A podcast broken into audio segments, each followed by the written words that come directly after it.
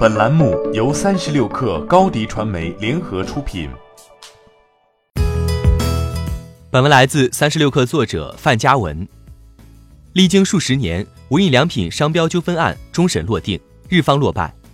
日前，北京市高级人民法院就无印良品侵犯商标权纠纷案作出终审判决，判株式会社良品计划及其子公司立即停止侵犯绵田公司北京无印良品注册商标专用权的行为。在天猫无印良品 MUJI 官方旗舰店和中国大陆的实体门店发布声明，以消除侵权影响，并赔偿经济损失五十万元及合理开支十二点六万余元。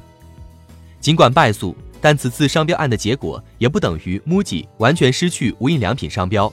外界对判决的解读有些过于片面。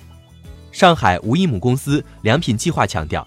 即使判决生效，判决的对象也仅仅是针对北京棉田所拥有的二十四类商标，我方可以继续使用已经拥有的各类别上的无印良品商标权。二十四类商标覆盖的商品种类只包括棉织品、毛巾、床单、枕套和被罩等产品。上海无印仍对无印良品持有包括广告、商业经营、商业管理、办公事务范围的三十五类商标，意味着。MUJI 在国内能使用无印良品宣传，但也有人提出疑问称，专卖店商标应当与店内商品商标相一致。对此还没有确切结论。进入无印良品 MUJI 官方旗舰店可以看到，上海无印有限公司已经发布声明，称其将对二十四类商品的商标情况进行整改。记者浏览商品后，也发现，在毛巾等产品的关键词中均看不到无印良品字样。尽管官司败诉没有给 MUJI 带来其品牌实质性的影响，但在天猫上存在无印良品 MUJI 官方旗舰店和无印良品旗舰店两家店铺。消费者在搜索框中搜索时，无论是输入无印良品还是 MUJI，都无法直接跳出来类似于其他品牌的天猫旗舰店推荐页面。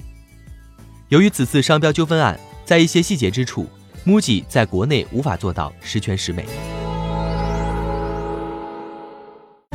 欢迎添加小小客微信，xs 三六 kr，加入克星学院，每周一封独家商业内参，终身学习社群，和大咖聊风口谈创业，和上万客友交流学习。